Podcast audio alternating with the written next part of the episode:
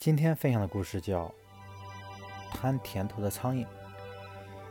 一天，一个孩子追逐一只猫，想抓住它。这只猫仓皇奔跑，一头钻进厨房里。突然，砰的一声，它将一瓶蜂蜜打破了，蜂蜜洒了出来，甜味弥漫在院子里。有一群苍蝇被蜂蜜的甜味吸引，纷纷从窗外飞进来，停在蜂蜜的粘液上大快朵颐。他们没有注意到双脚已被蜂蜜粘住了，依然享受着蜂蜜的甜味儿。没多久，它们飞不开也动不了，身体渐渐凝在蜂蜜里。